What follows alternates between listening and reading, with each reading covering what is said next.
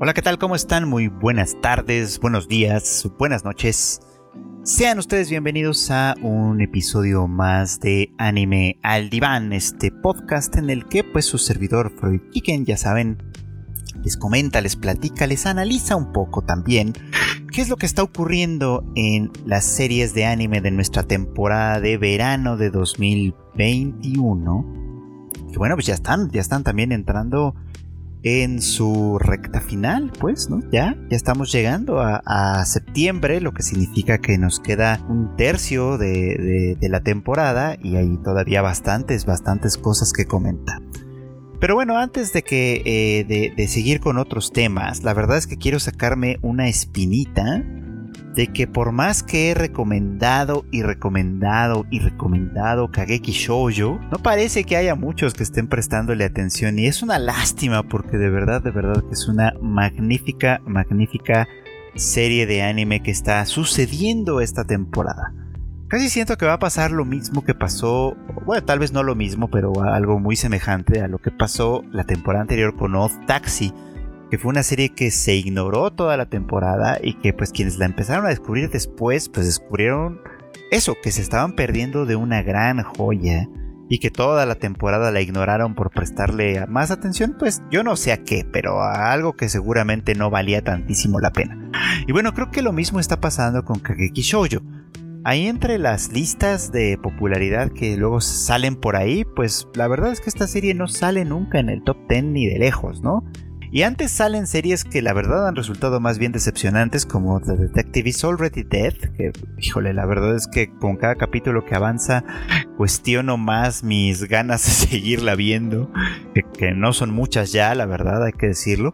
Este, pero bueno, pues, pues así es el gusto de la gente. Y lo que pasa es que en este último episodio de Kageki Shoujo pasó algo mm, fenomenal.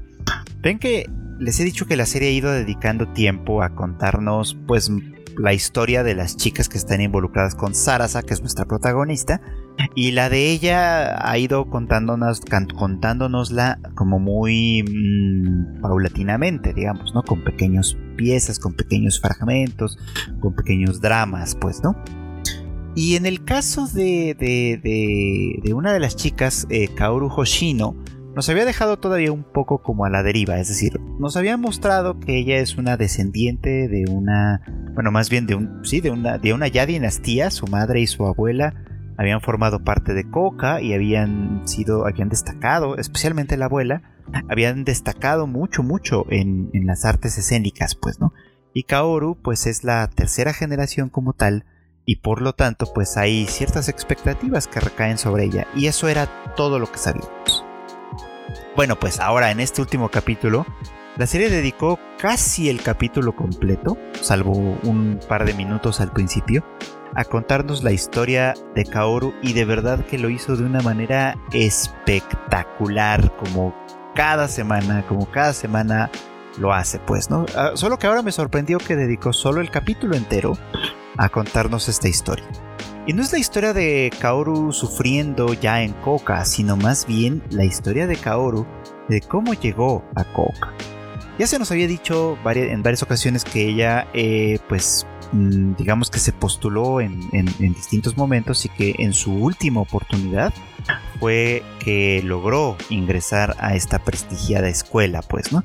Porque bueno, esta escuela tiene ciertos límites, puedes, puedes tratar de ingresar eh, a partir de cierta edad y tienes un número determinado de intentos, que ahora no estoy seguro si es por número o por edad, pero bueno, el chiste es que no puedes hacerlo eh, todas las veces, pues, Y hay quien se queda a la primera, hay quien tiene que hacer varios intentos, y en el caso de Kaoru, pues tiene que hacer varios intentos, ¿no? Cosa que demostraba para algunas personas, por supuesto, que quizá no era tan talentosa como lo fue su abuela o como lo fue su mamá, que quizá eh, incluso el tema de las influencias, aunque nosotros sabemos que en Coca no aplican, el tema de las influencias podía no ser suficiente para ella, en fin, había mucho, mucho peso en sí. Y la historia de verdad es preciosa.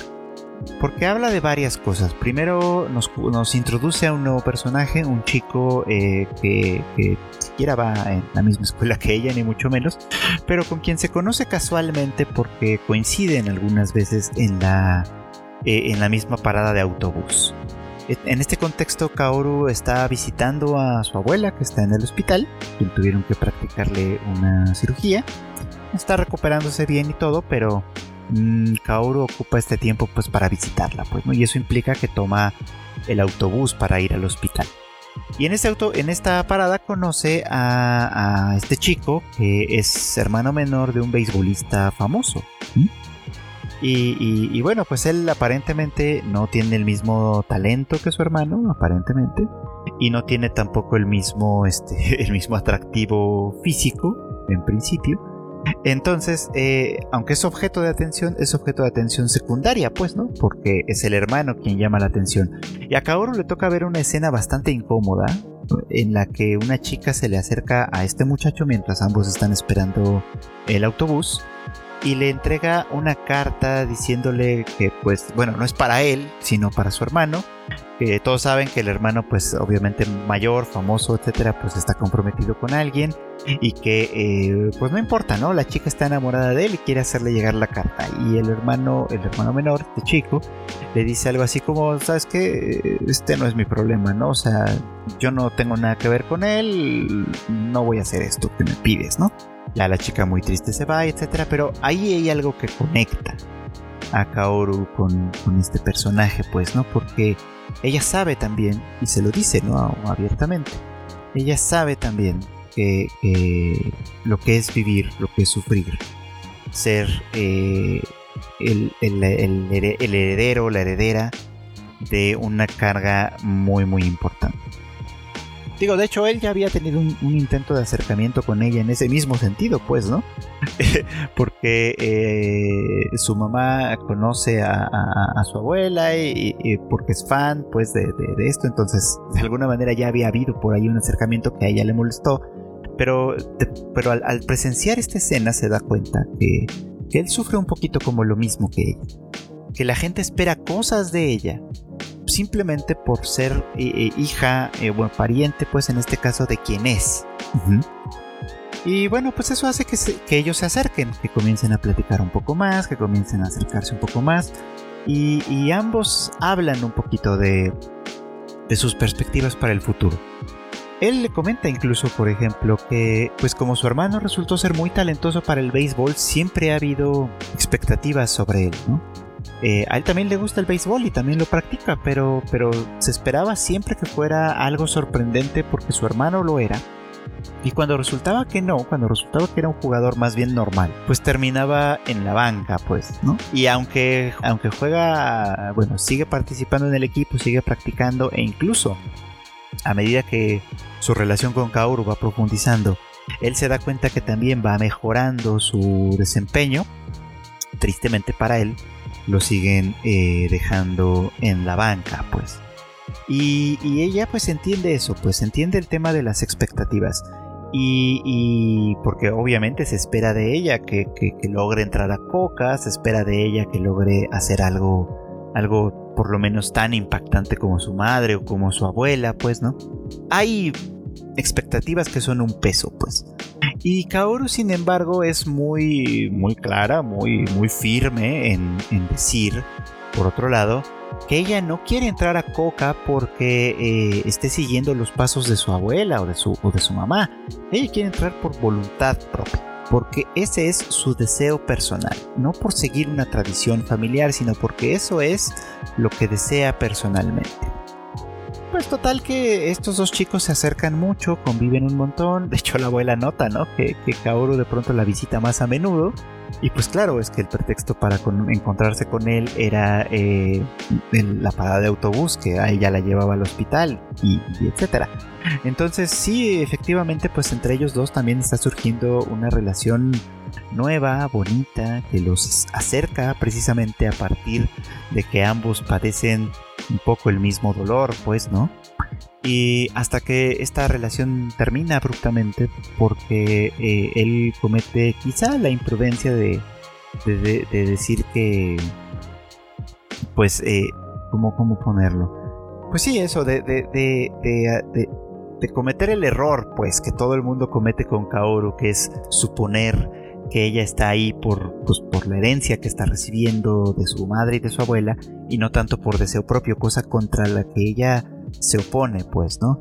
Incluso le dice de una manera quizá un tanto cruel que ella no es como él, que él solo eh, está de alguna manera siguiendo los pasos de su hermano y que ella, aunque parezca que está siguiendo los pasos de su madre y su abuela, está en realidad siguiendo un camino por decisión propia. Y ahí es donde la relación con él pues termina pues, de una manera un tanto abrupta. No lo olvida del todo, por ejemplo, porque eh, eh, los partidos, bueno, el partido de él es televisado en, la televisión local, pues, ¿no?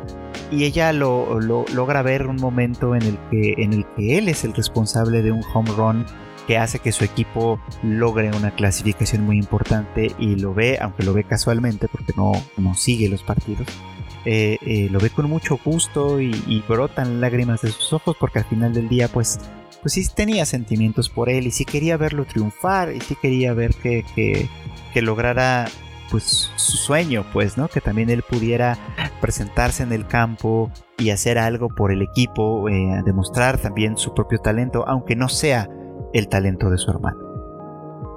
Eso es algo con lo que ella puede conectarse Total que al final, pues conocemos la historia, ella termina entrando en Coca, termina separándose de él y el final que tiene es muy bonito, el final que tiene esta historia es muy bonito porque de pronto ella se entera que se hace viral, las redes sociales aquí son importantes, que se hace viral en, en redes sociales, pues, ¿no? Que alguien dejó un mensaje en una parada de autobús, ¿no?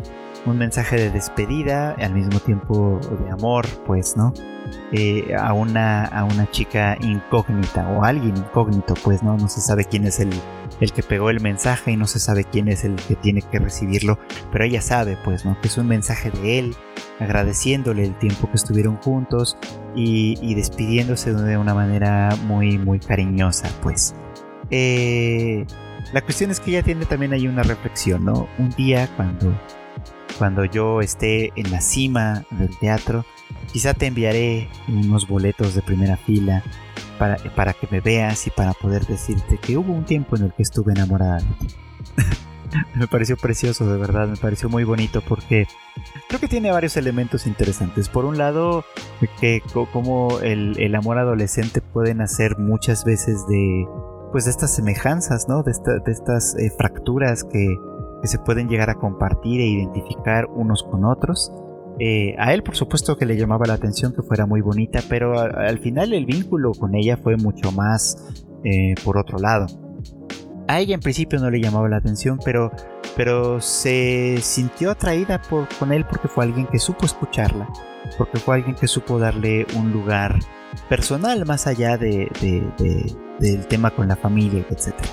Pero al final los dos bien que mal, sufren de un mal muy peculiar, que es el mal de la herencia, La herencia, en este caso una herencia profesional, simbólica si ustedes quieren, en la que eh, de ambos se espera se esperan cosas que si bien puede ser que estén dispuestos a dar o que quisieran dar no quieren darlas porque se espere eso de ellos sino porque quieren también individuarse en ese sentido Creo que esto además va a conectar muy muy bien con el tema con las gemelas que ya lo hemos platicado antes, que muy pronto creo que va a estallar, obviamente, y que tiene que ver con las diferencias que existen entre las gemelas que en términos generales pareciera que la gente en general tiende a considerar como la misma persona o como un poco como la misma persona en cierto modo pues. Eh, porque al final del día lo que también Kaoru sufre eh, como, como heredera de esta, de esta tradición teatral de su madre y su abuela, eh, Kaoru, pues a final de cuentas, lo que está buscando es individuarse, es destacar por quien es y no por quien desciende de. Es a final del día destacar por su propio talento, por, por aquello que la distinga y que le dé un nombre propio cosa que va a ser muy difícil desde luego porque a menudo va a ser recurrente que la gente recuerde de dónde proviene. Sin embargo, su aspiración me parece que es perfectamente legítima, perfectamente eh, encomiable y eso no, y hace que ella se convierta también para mí en un personaje muy muy lindo, muy interesante, muy valioso que vale la pena seguir. Así que con cada personaje en realidad esta serie profundiza más, esta serie logra nuevos alcances y de verdad, de verdad, de verdad, síganla, síganla. Es un momento, este es el momento de seguir esta serie Kageki Shoujo que pueden encontrar ustedes en Funimation. Y bueno, pues retomemos la conversación sobre Remake Our Life o Bokutachi no Remake, esta serie que pasa en Crunchyroll y que sigue un poquito como esta mm, como esta ya pequeña tradición de series de anime en la que un protagonista regresa en el tiempo de alguna manera medio mágica quizá. Y eso le permite tomar decisiones diferentes, tomar caminos diferentes a los que tomó en su pues en su primera línea de vida. Y que ahora pueden llevarlo por un pues por un sendero completamente distinto a enfrentar problemas completamente distintos y a encontrar quizás satisfacciones que en la vida había imaginado. Y bueno, pues eh, eh, aunque eh, eso parece tentador en algunas circunstancias, no siempre es la, cosa más deseable, desde luego, a veces pasan cosas muy, muy diferentes. Y en el caso de Kyoya, la verdad es que todo ha ido miel sobre hojuelas en términos generales, a diferencia de otros personajes que viajan al pasado y se enfrentan con problemas que por supuesto no habían considerado y que los hacen sufrir de maneras muy, muy diferentes, pues Kyoya la verdad es que se ha encontrado con un terreno en el que está muchísimo más cómodo que en su vida original, en parte porque el peso de su experiencia de su vida original sigue siendo fundamental aquí, y en parte porque ahora parece que está haciendo algo que de verdad eh, eh, funciona mejor para él, que de verdad es más su vocación, y que además lo está haciendo en compañía de personas que admiraba en, el, en su futuro, pues no, y con quienes ahora tiene la oportunidad de crecer en compañía, en cierto modo. Digo que esto ya lo había comentado yo antes, me parece un poco tramposo en cierto modo, porque primero que nada juega con esta idea que con la que yo no estoy para nada de acuerdo, que es la de eh, el camino correcto, ¿no? Que no creo que exista tal cosa, eh, y aquí a final de cuentas se sustenta todo en esta base, pues, ¿no? En la de que Kyoya no tomó el camino correcto en su primera vida, tiene la oportunidad de cambiarlo en este remake. Y ahora el camino correcto se manifiesta con él siendo un completo, un completo eh, chingón, pues, ¿no? Que lo puede todo, que que básicamente lo supera todo. Y eso es lo que ha hecho que eh, en, el, en, el, equipo Kitayama, que es con sus compañeros de cuarto más Kagasegaba, este, está eh, logrando hacer grandes cosas, pues.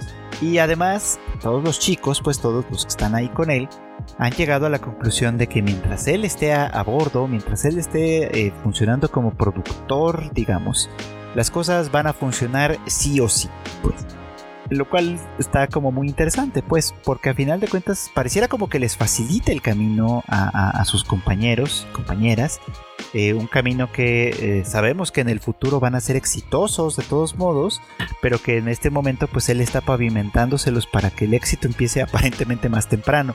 No creo que eso tenga mayores implicaciones en la historia, ni mucho menos, solo creo que al final así está funcionando.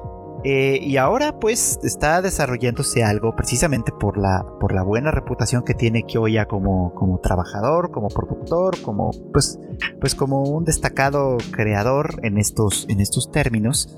Eh, pues está desarrollando un conflicto que si bien es divertido de ver y, como espectador lo estoy disfrutando mucho, la verdad es que no me termina de encantar como, como crítico, digamos, como de esta historia. Y es el tema del eh, triángulo amoroso que está desarrollándose con Nanako eh, y con Shinoaki.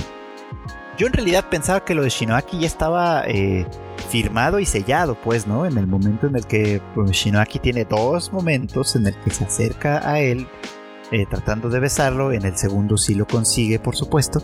Eh, y yo pensé que ya estaban ahí armados, pues, ¿no? Que ese era como el inicio de una, pues, una relación, digamos, y que iba a funcionar muy bien y que, y que y que bueno, lamentablemente para Nanako, que empezaba a descubrir que también tenía sentimientos por Kyoya, iba pues a resultar en otro sistema, en otro problema. Y eso hubiera funcionado bien, tengo que decírselos. O sea, que ellos dos em, iniciaran una relación eh, por su cuenta y que Nanako se sintiera por otro lado frustrada y entristecida, pero que eso la impulsara a trabajar más sobre su voz, a trabajar más sobre su carrera como cantante, que es lo que está de alguna manera mm, empezando a desenvolverse hubiera sido interesante pues que se desenvolviera a partir de, esta, de este corazón roto.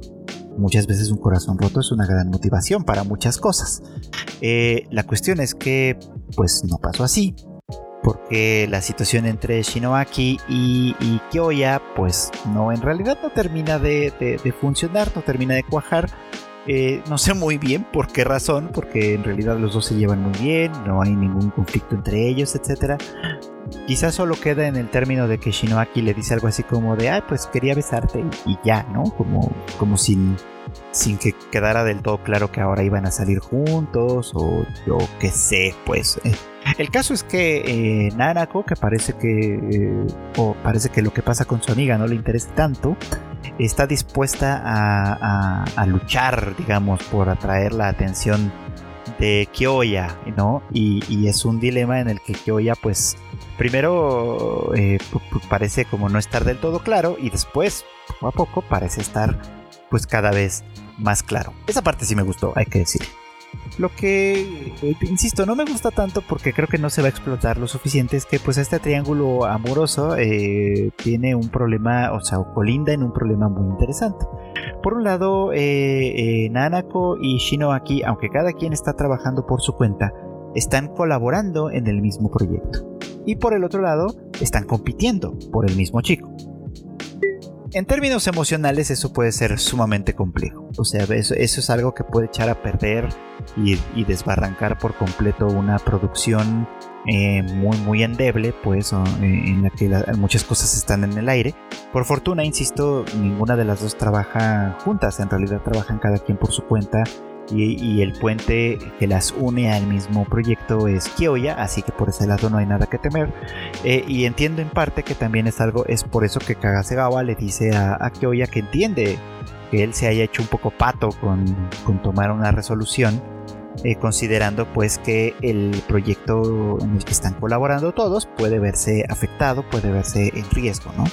Aunque ellas no colaboren entre sí, por supuesto, eh, puede verse en riesgo si alguna de las dos entra en crisis o las dos y su, y su trabajo o lo que están desarrollando para esto no, eh, no avanza. En ese sentido, eh, pues podría ser que sí, la decisión de Kyoya de, dejar este problema de lado profesionalmente y privilegiar el, cumplimiento de los objetivos, pues es muchísimo más importante y tiene en ese sentido pues toda, toda la razón de ser, ¿no? pero no me gusta no me gusta que en realidad la serie se haya ido por ese camino, pues siento que es un poquito como como un fanservice innecesario. Y digo que es fanservice porque, o sea, yo sé que, quienes vemos anime de manera regular, en general disfrutamos mucho cuando las cosas se desarrollan en términos románticos y disfrutamos mucho también cuando estas cosas se desarrollan en términos muy claros, pues, ¿no? O sea, Ah, las ambigüedades que tienen ciertas series de, romance en el que sí te digo pero no te digo, lo suponemos pero no lo sabemos, etcétera, a veces son un poco cansinas. En este caso, pues que el hecho de que las cosas sean bastante claras y que las chicas estén tomando la iniciativa de una manera muy, muy eh, firme, pues está, está, está interesante y es bastante agradable por un lado, pero por el otro lado yo tengo mis dudas, pues. O sea, creo que esta serie al final, al final de cuentas no se toma tan en serio el tema de, de, pues de regresar al pasado y de recomponer el camino y de crear nuevos problemas que no existían cuando recompones un camino que originalmente estaba mal, etc. Creo que no se lo está tomando mm, tan seriamente. Creo que más bien está, eh, pues sí, haciendo un poquito como de una historia de estudiantes, una historia, eh, eh, pues sí, ¿qué puedo decir al respecto? Una historia de estudiantes, una historia de, de, vida estudiantil, de vida universitaria, de romance, de drama en ese sentido, y, en ese, y e, por ese lado está bien. Y, si fuera así desde el principio, valdría la pena, la verdad, que, que a lo mejor el tema del remake no fuera tan indispensable, es decir, esta es una historia que bien podría funcionar como un flashback más que como un remake, ¿no? Que Kyoya en el futuro eh, nos dijera, bueno, pues como extraño mis días estudiantiles donde pasó esto, esto y aquello, ¿no? Y a partir de ahí nos contara cómo fue que las chicas llegaron a ser eh, la generación de platino, qué pasó con él, que podría ser un misterio interesante que se nos quedara ahí en el tintero, ¿no? Este, de ver cuál fue como su destino al final, etcétera. Podría haber funcionado más así y, no, y, yo no sentiría pues que simplemente se está trepando de esta lógica, bueno, de, este, de esta pequeña tradición narrativa de, del remake, digamos, del regresar al pasado, que ha tenido más sentido en otro tipo de series como, como Erased o Bokutachi Dake ga Inaimachi. Bokutachi, no. Bokutachi ga Inaimachi, ya estoy hablando incoherencias. este, o, Tokyo Revengers, por ejemplo, a la que me referiré un poquito más adelante. Pero en fin, sea como sea, sí estoy disfrutándola, sí me está, me está cayendo bien, pero sí, sí creo que eso en particular es un poquito un defecto, un defecto narrativo. Pero bueno, volvamos, volvamos a los Revengers, volvamos a Tokyo Revengers hablando justamente de volver en el tiempo y etcétera. Estamos en plena, bueno, ahora eh, la, la, serie nos está dejando en pleno, en un momento muy, muy interesante, en el que estamos en plena batalla eh, entre, entre Valhalla y Tokyo Manji, eh, pues por, en, este momento que llamamos el Bloody Halloween, ¿no? Mm, la batalla como tal, en términos de acción y, de animación, la verdad, a mí me ha parecido decepcionante. La verdad es que yo esperaba que fuera mucho más épica, ¿no? O sea, y bueno, se puede ver un poquito que el, staff en Leiden Films a lo mejor no ha tenido el suficiente tiempo o no ha tenido el suficiente presupuesto o las dos cosas para desarrollar una pelea que se viera muchísimo más, más emocionante. Y lo digo porque sin duda creo que la, serie tiene que ser impactante en ese sentido también. O sea, aunque no necesariamente se trata de lo... O sea, no solo se trata de lo... Pues, del, tema político que se está desenvolviendo. Digo político porque pues implica situaciones de poder entre, las, entre los liderazgos de las respectivas pandillas. Eh, también tiene que ser un tema muy importante, o, sea, o creo que está fracasando un poco en ese sentido de mostrarnos cómo eh, eh, estas pandillas pues se están desbarrancando hacia un terreno muchísimo más violento, que es el que conocemos del futuro de Takemichi, ¿no? Un futuro en el que, en el, que el asesinato ya no está fuera de la orden del día, ¿no? Ya no son adolescentes jugando a, a la pandilla, jugando a a las filas militares, etcétera. Son adolescentes, sí, pero que están creciendo demasiado rápido porque sus experiencias los están llevando a, terrenos que son muchísimo más hostiles, pues, ¿no? Al, al, terreno de la muerte y el asesinato, la violencia, pues, en todos los sentidos. Es lo que creo que la serie en ese sentido nos ha estado quedando un poquito a deber, ¿no? O sea, entre entre por ejemplo la golpiza que le ponen, que le propinan a Mikey con el tubo, que es bastante inverosímil, pues, ¿no? Al hermano lo mataron de un solo tubazo y resulta que Mikey, a Mikey le dan como si fuera como, como si fuera piñata y no le pasa absolutamente nada, o, resiste bastante bien sin el mayor de los inconvenientes, pues está bastante poco creíble. Eh, las escenas con Doraken peleando con tres o cuatro personas al mismo tiempo se ven bastante acartonadas y ni qué decir de lo que pasa con Takemichi que es más bien un receptor de golpes en otro sentido pues eh, pero lo que sí ha estado interesante y la serie creo que está manejando bien justamente es el tema político pues eh, había ahí desde hace un tiempo, desde hace un rato, un poquito como la duda, porque toda la pelea no habíamos visto actuar ni a Kisaki ni a Baji. Ninguno de los dos había aparecido.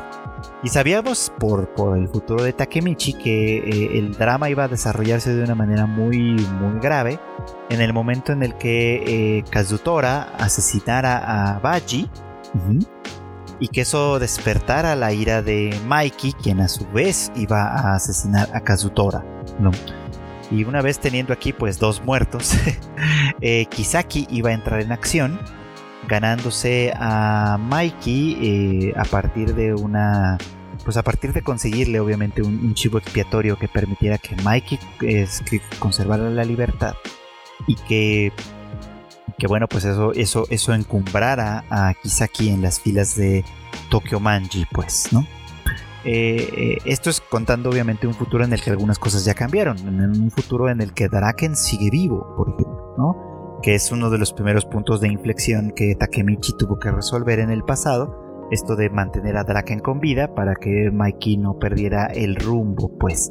Ahora se trata de mantener a Baji con vida para evitar que Mikey no pierda el rumbo asesinando a Kazutora, ¿no? De eso se trataba ahora, pues. Sin embargo, eh, eh, Kisaki tiene más de un más de un as bajo la manga, por supuesto, ¿no? Porque eh, en este momento es él quien, quien en primera instancia rescata, por así decir, a Mikey de las garras de Kazutora, convirtiéndose en, su guardaespaldas eh, personal, dejando en libertad a Draken, dejando en libertad a todos los demás, a Mitsuya también, para que puedan eh, seguir combatiendo pues contra la superioridad numérica de Valhalla. Eh, y esto igual funciona, ¿no? Igual lo encumbra. Y, y Takemichi se da cuenta de cómo su su estrategia es una estrategia, voy a tomar un referente que creo que todo el mundo conoce, es una estrategia muy semejante a la de, a la de Palpatine en Star Wars. la estrategia, una estrategia de doble bandera, por así decirlo, pues, porque sabemos que, que Kisaki es el, líder, el comandante de verdad de Valhalla, ¿no? Lo sabemos, eh, pues, obviamente por, por Takemichi, porque esas son las sospechas de Chifuyu, y bueno, aparentemente también son las sospechas de Baji. Así que la victoria de Valhalla le funciona perfectamente bien a Kisaki porque consigue así absorber a los miembros de Tokyo Manji y engrandecer a su propia pandilla para convertirla obviamente en algo muchísimo más importante. Pero también le funciona lo que está sucediendo e incluso la victoria de Tokyo Manji también le funciona pues porque eh, consigue a un comandante popular eh, con, muchísimo carisma eh, que puede usar obviamente para sus fines y que ahora está en deuda con él, que en este caso es Mikey. ¿no? O sea, cualquier resultado en este punto funcionaba para él. El único que no funcionaba, y por eso era tan importante deshacerse de Baji, era que pues Baji no confía en él y que Baji es lo bastante fuerte como para hacerle frente a, a Kisaki, pues. Así que eh, eh, Takemichi se da cuenta, pues, de, en qué medida eh, todas las cuestiones están jugando, o sea, tanto un resultado como el otro funcionaban perfectamente bien en el plan de Kisaki, porque, pues, como está jugando con este plan de doble bandera, en el que por un lado pareciera que está combatiendo a unos, pero por el otro en realidad los está liderando, ¿no? Final, a final de cuentas es un resultado que le conviene a Kisaki de cualquier forma. Y en este punto tiene ya en su bolsillo a Draken, que, a quien se supone que no debería confiar en él. Tiene en su bolsillo también pues, pues, pues, a Draken y al resto de la, de la Tokyo Manji, pues, ¿no? Y Hanma, que es quien está funcionando un poquito como líder provisional, como subcomandante, digamos, de, de, Valhalla, y quien por lo tanto está, pues, está al tanto de cuál es el, el verdadero plan detrás, cuáles son las verdaderas intenciones de Kisaki, pues no puede estar mucho más contento, desde luego, ¿no? A final de cuentas a él no le importa cuál sea el uniforme que está portando, lo que, lo que le importa al final del día parece ser es seguir el plan trazado por Kisaki. Digo, lo digo porque pues ya, ya Hanma se nos presentó primero como líder provisional de Moebius, que después fue absorbida por Valhalla, y ahora pues sin duda estará eh, de parte de de Kisaki para absorber a Mikey y por lo tanto absorber a la Tokyo Manji. Así que, hijo, el manejo político aquí está bastante, bastante interesante y bastante bien llevado. Eh, se ve muy bien que Kisaki es un, es un personaje que va a ser temible, que ya lo está haciendo de alguna manera y que va a ser temible en, el, en lo futuro, porque tiene esta capacidad, pues, ¿no? De ver más allá de las pasiones adolescentes, más allá de, de de los problemas del presente, pues ve más allá de sus ojos, cosa que quizá Mikey no logra hacer. Eh, Mikey no, no, tiene una visión a futuro, creo yo. Tiene un, ideal que, pretende seguir aparentemente, o al menos con eso nos, hemos, nos habíamos quedado, pero no tiene eh, una visión a futuro, que es lo que Kisaki sí tiene, y eso es lo que lo convierte en algo muchísimo, muchísimo más peligroso, porque la visión que tiene Kisaki para el futuro es una visión mm, que ya conocemos nosotros por el futuro de Takemichi. Es una visión en la que Tokyo Manji se convierte, deja de ser una pandilla, una Bosozoku simplemente, y se convierte en una, en una mafia como tal, en una mafia que, que, que, que va mucho más allá de los alcances de una pandilla de adolescentes. Así que pues el problema al que se enfrenta Takemichi es mucho mayor conforme se va descubriendo más y más cuáles son los planes de Kisaki y cuáles son las intenciones. Pues la verdad es que aquí vamos eh, llegando muchísimo más lejos y sigue siendo interesante en ese sentido. Lo que yo quisiera ver, insisto, es que la acción, la batalla en sí fuera muchísimo más impactante también, pues porque a final de cuentas esto creo que también opera en, buena medida en beneficio de la serie misma. Sino si desde ya vamos viendo que estas pandillas están desbarrancando por un terreno de violencia y de crueldad muchísimo, muchísimo más importante que lo que había sido la todavía relativamente inocente pandilla Tokyo Manji, eh, pues para nosotros tiene muchísimo más gravedad en lo que se puede convertir más adelante. Cosa que creo que, al menos para mí, en ese punto, no está logrando efectivamente.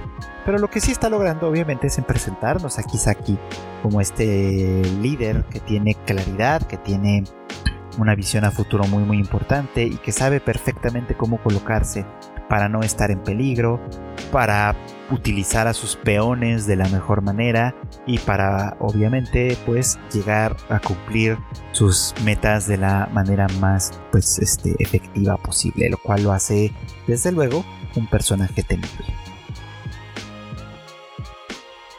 Esta semana también quiero platicarles un poquito de una serie que había dejado de lado, al menos de hablar, porque así la he estado siguiendo, eh, por varias semanas, pero que creo que vale la pena retomarla en este momento, que es How a Realist Hero Rebuilt the Kingdom. Esta serie Isekai que les digo que yo confundí eh, eh, el, otro, bueno, yo pensaba, juraba que esta era la de How the Genius Prince, no, the, ¿cómo era? The Guide of The Genius Prince Guide of Raising a Country Out of Debt, que en realidad esa se va a estrenar eh, creo que en otoño, si no recuerdo mal, o en invierno, no estoy muy seguro ya, pero bueno, se va a estrenar próximamente y esta es otra, que en realidad quieren un poco en torno a la misma idea, que es la de que un, un héroe, un gobernante, en este caso es Isekai, porque viene de otro mundo, en aquella no sé si será simplemente una fantasía o algo.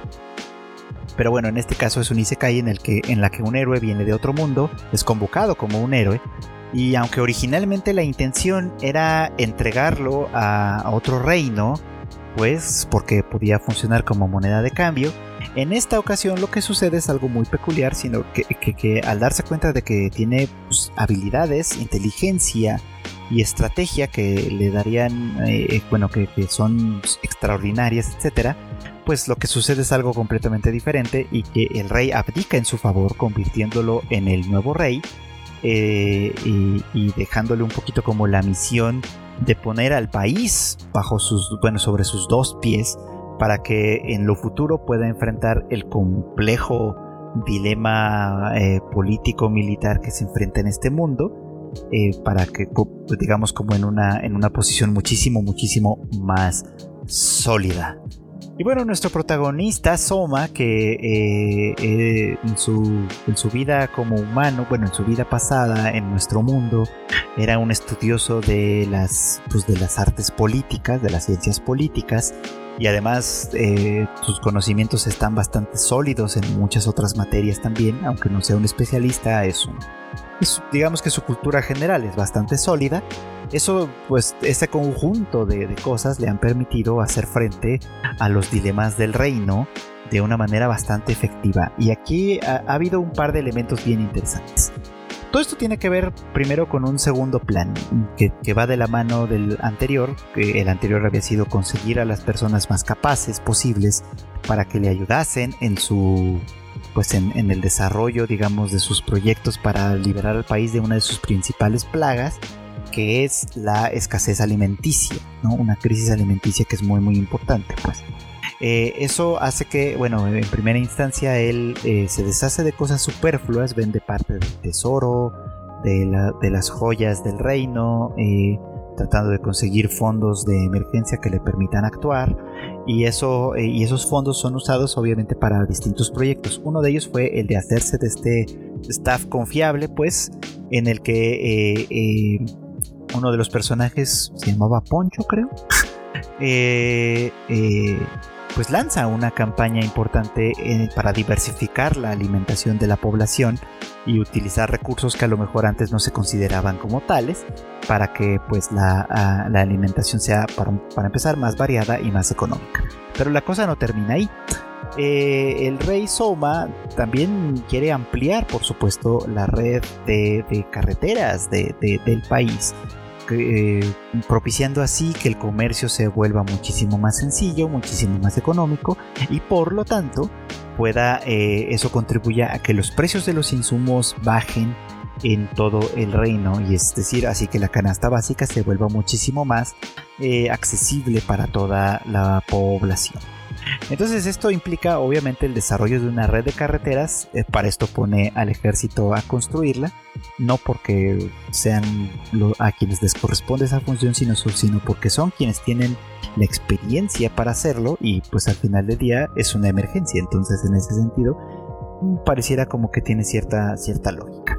Y por otro lado la construcción de otro puerto de otro puerto que permite el comercio y que permita mayor movilidad hacia el centro y el interior de todo el país, lo cual puede propiciar obviamente un conflicto con eh, uno de los tres ducados, que eso pues por lo que veo llegará un poquito más adelante. Lo interesante es que en el capítulo en el que se está hablando de la construcción del puerto, Soma se enfrenta a un dilema muy muy interesante que creo que vale mucho la pena señalar que es el de que los, los, pobladores locales, que no viven exactamente donde se va a construir el puerto, sino en las cercanías, se oponen a la construcción del puerto. Y mucha gente pragmática dirá, bueno, pues si se oponen, este, pues o sea, por, y además por las razones por las que se oponen, que es básicamente una superstición de que el dios del mar o yo que sé, destruye todo lo que se construye en ese lugar y que pues esas son sus tierras y tienen que dejárseles, pues mucha gente pensaría que pues esas son a final de cuentas supersticiones de, gente de gente de gente poco educada pues no y que al final del día lo mejor es ignorarlas no pero Soma no los ignora.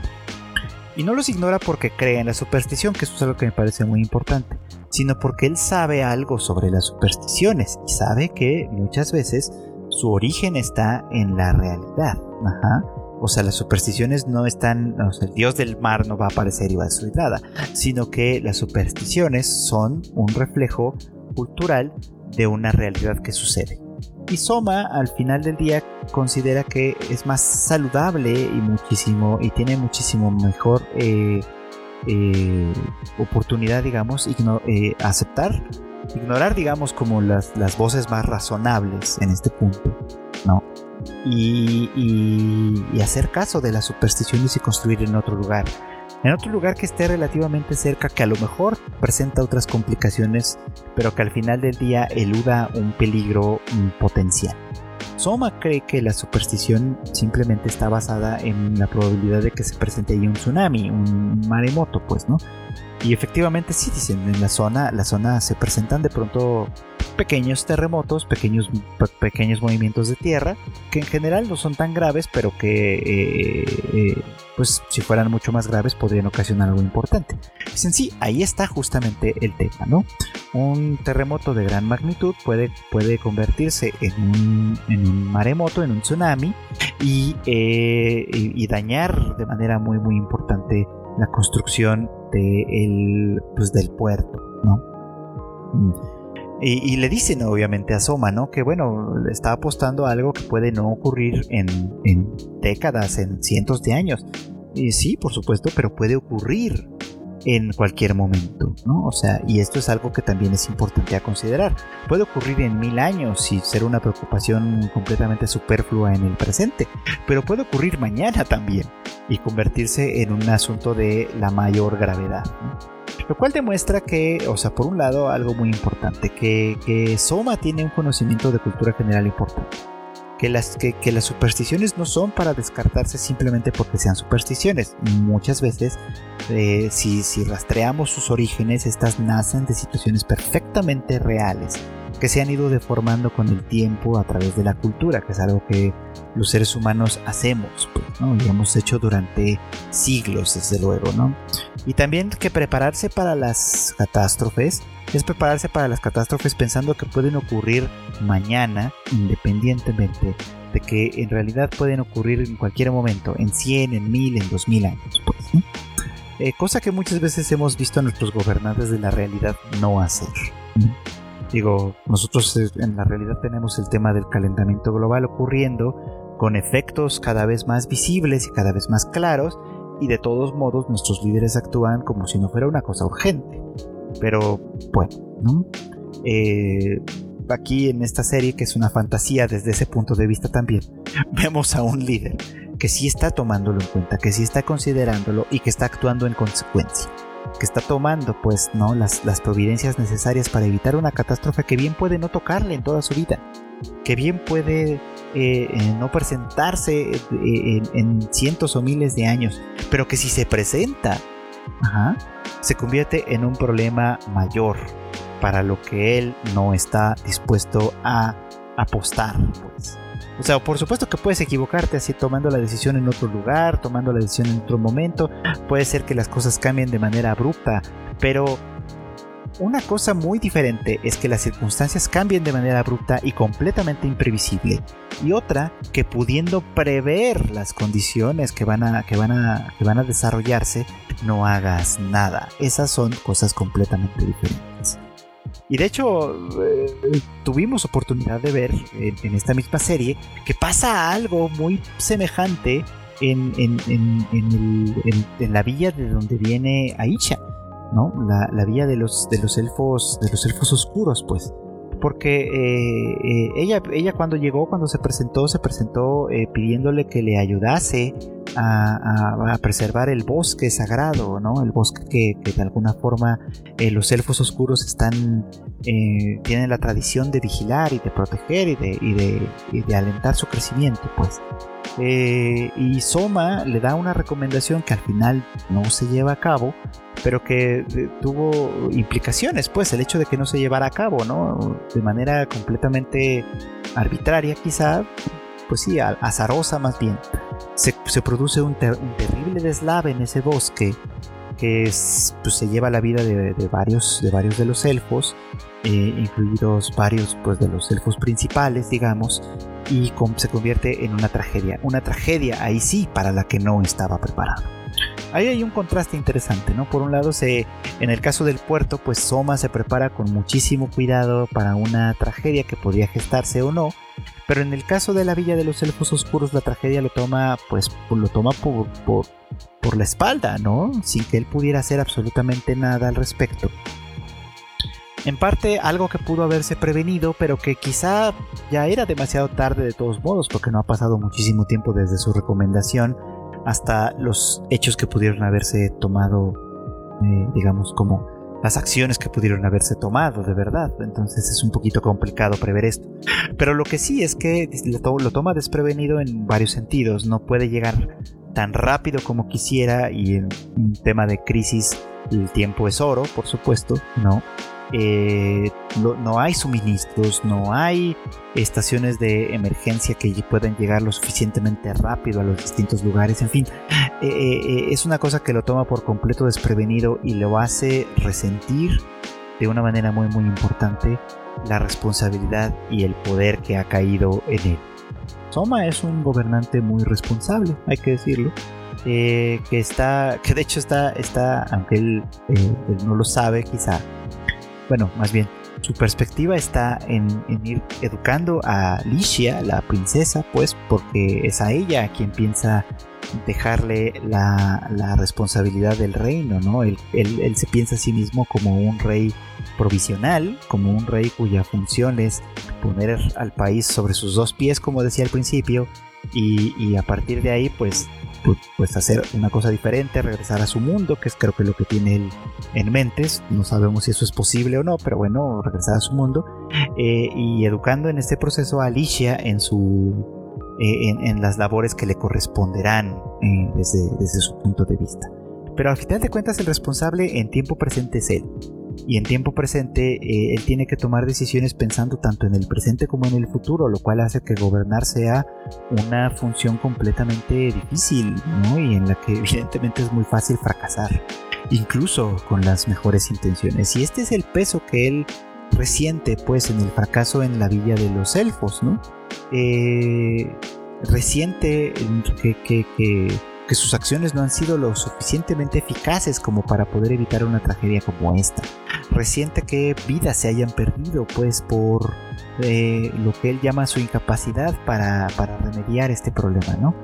Isha lo trata de consolar y creo que lo consuela con, con justicia, pues hay muchas cosas que, tiene, que este país tiene que resolver eh, para las que sus, los anteriores gobernantes no han sido lo suficientemente capaces ni previsores eh, y que él pues apenas tiene muy poco tiempo y, y los, los, éxitos que ya ha logrado son importantes.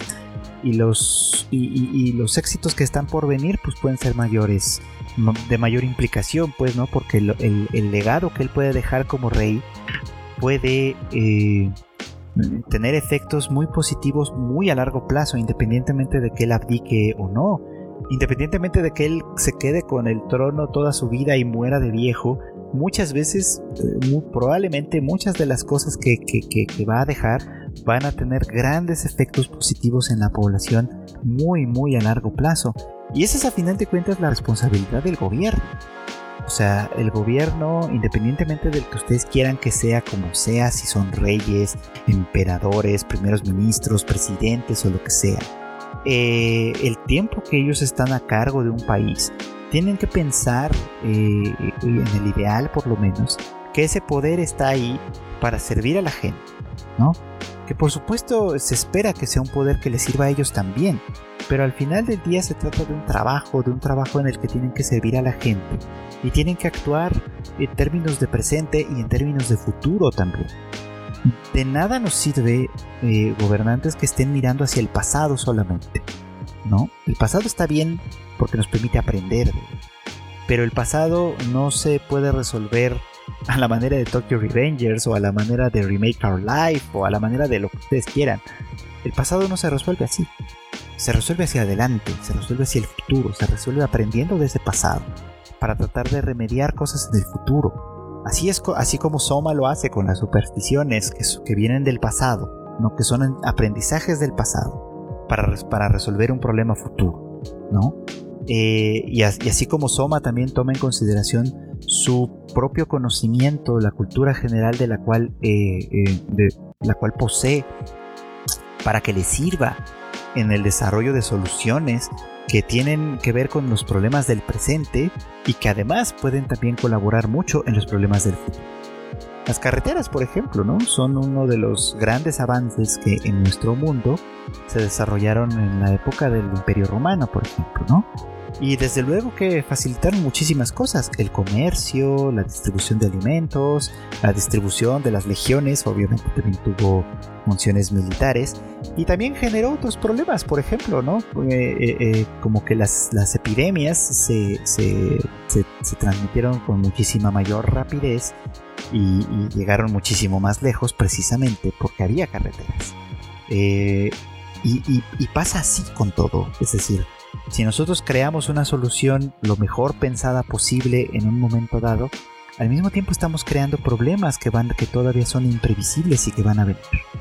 Pero eso es el buen gobierno al final del día, ¿no? El buen gobierno es este que, que, que actúa sobre el presente, que aprende del pasado y que trata de, de anticiparse al futuro de la mejor manera posible, sabiendo que de todos modos el futuro presenta siempre cuestiones imprevisibles Y que los imprevisibles son esos imprevisibles. Y que, se, y, que, y que cuando se presentan se tienen que resolver, se vuelven urgentes desde luego, ¿no? Y aún en el proceso de resolverlos con urgencia, se tiene que seguir pensando en el futuro. Quizá por eso Freud pensaba, psicoanalista sí, Freud, que eh, gobernar es una de las, de las actividades imposibles que él nombraba, ¿no? Porque aún haciéndolo de la mejor manera, tienes una gran, gran oportunidad y grandes ocasiones de enfrentarte a problemas insolubles, de, crear problemas que antes no existían, de, en fin, de, fracasar, digamos, ¿no? Aún haciéndolo de la mejor manera. Es decir, gobernar para Freud era, una actividad en la que aún triunfando fracasas. Y, y lamentablemente creo yo que es verdad Y lamentablemente también creo que tenemos gobernantes en nuestras realidades que no son como Soma. No son gobernantes que, que buscan triunfar aunque fracasen.